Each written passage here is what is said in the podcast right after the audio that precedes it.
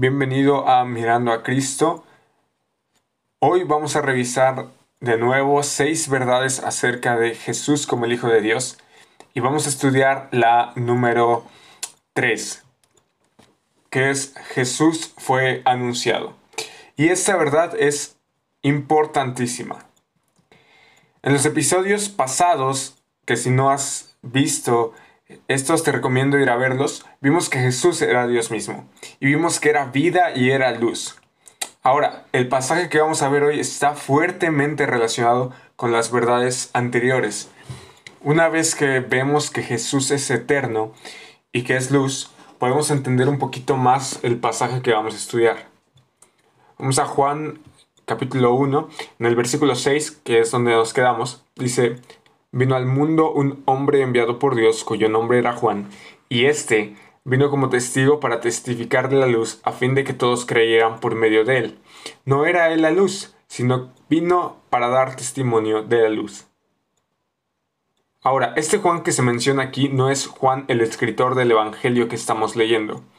El Juan que se nos presenta como enviado por Dios se le conoce como Juan el Bautista. Los cuatro evangelios de la Biblia mencionan a Juan el Bautista antes que Jesús. Por ejemplo, Mateo dice, en aquellos días llegó Juan el Bautista predicando en el desierto de Judea diciendo, arrepiéntanse porque el reino de los cielos se ha acercado. Y no cabe duda alguna, Juan el Bautista fue un personaje único.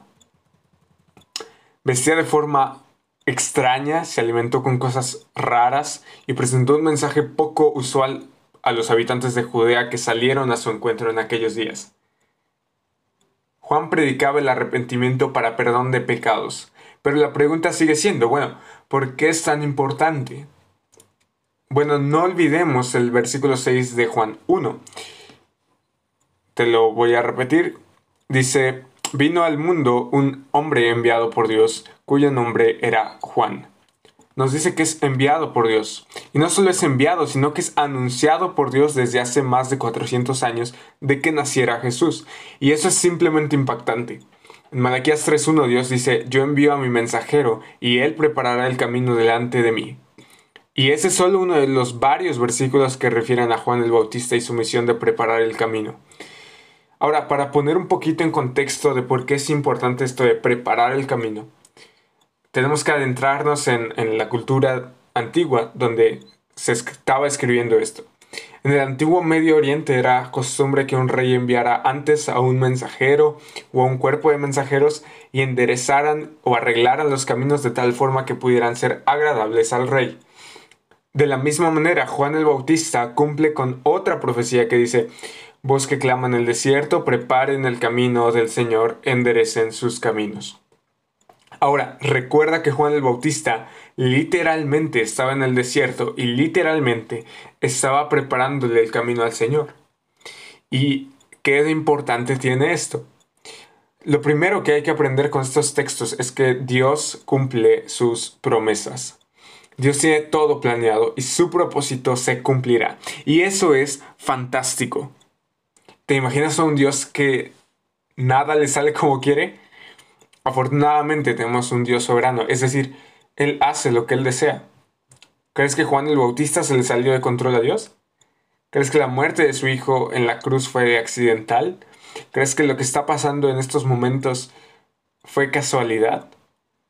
Todo es con el propósito de darle la gloria a Dios. En segundo lugar, estos textos nos enseñan que Juan es un mensajero. Él es como el repartidor de pizzas, él es como el mesero, él es como el repartidor del servicio a domicilio. Por poner, por poner un ejemplo, claro. Pero lo importante de estos ejemplos es que es, es, lo que traen las personas. No es tanto las personas, sino lo que traen. Apuesta que no le prestas mucha atención a quien es el repartidor que viene a entregarte tu paquete o tu pedido de comida. Lo que ansías, lo que tanto esperas, es lo que esta persona trae. Juan no era lo importante. Juan era un mensajero. Y tú y yo estamos llamados a hacer exactamente lo mismo. Llevar el mensaje. No promocionarnos a nosotros mismos, sino compartir de Cristo. Que las personas miren a Cristo. Eso dice el versículo 8 del texto que estamos estudiando. No era Él la luz, sino que vino para dar testimonio de la luz. Y Juan mismo decía esto. Más adelante en el verso 15 de Juan 1. Juan dio testimonio de él y clamó, Este era el que yo decía.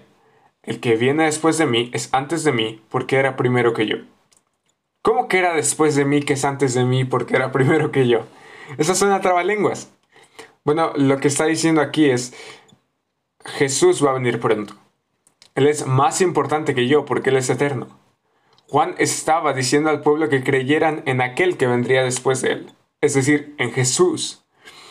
Es algo que estudiaremos en los siguientes episodios, pero lo que quiero resaltar aquí es que Juan verdaderamente estaba preocupado porque todos miraran hacia Cristo. Unos pocos versículos más adelante se nos dice, este es el testimonio de Juan, cuando los judíos enviaron sacerdotes y levitas de Jerusalén a preguntarle, ¿quién eres tú? Y él confesó y no negó, pero confesó, yo no soy el Cristo. Y cuando bautizó a Jesús, que es lo que veremos más adelante, Juan dio testimonio y dijo, yo le he visto y he dado testimonio de que este es el Hijo de Dios. ¿Lo ves? Es muy claro, ¿verdad? Juan siempre quería apuntar a Cristo. Y más adelante vienen los discípulos de Juan y algunos judíos a Juan. Dice, Rabí, mira, aquel que estaba contigo al otro lado del Jordán, de quien diste testimonio, está bautizando y todos van a él. Juan les respondió, ningún hombre puede recibir nada si no les dado del cielo. Ustedes mismos me son testigos de que dije, yo no soy el Cristo, sino he sido enviado delante de él. Y tiempo después Juan sigue insistiendo, yo no soy Cristo, yo no soy la luz, yo no soy la vida, Jesús sí lo es. Y hay algo que nos costaría toda una vida aprender de Juan el Bautista.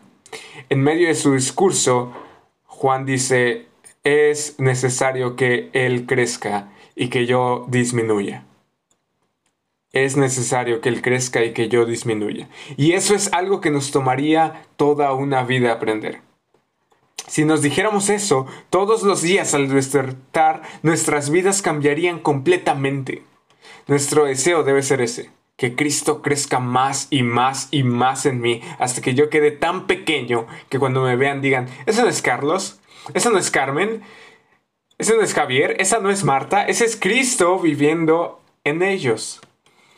Muchas veces queremos ser protagonistas y Juan podía jactarse de decir, bueno, yo soy el mensajero escogido por Dios, nací milagrosamente, fui anunciado hace 400 años, etc. Pero no dice eso en ninguna parte. Juan dice, miren a Cristo. Y es todo lo que nosotros deberíamos hacer. No es necesario que sepamos mucho o poco de la Biblia.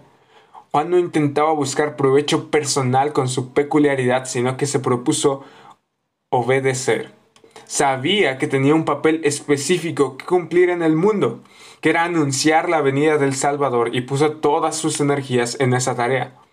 Dios nos ha dado un propósito para vivir y podemos confiar en que Él nos guiará.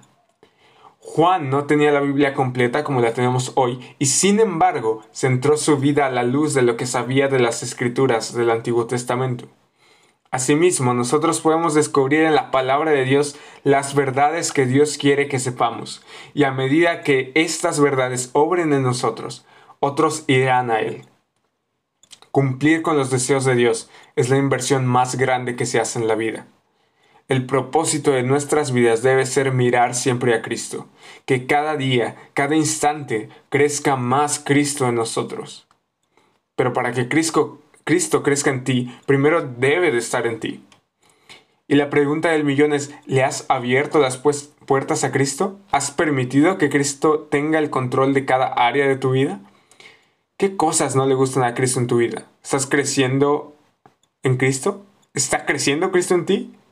Si Cristo hoy no está en tu corazón, si no te ha dado una vida nueva libre del pecado, si no ha sido esa luz que te da vida, no desperdicies esta oportunidad de pedirle a Cristo que entre a tu vida. Hoy es el día de salvación.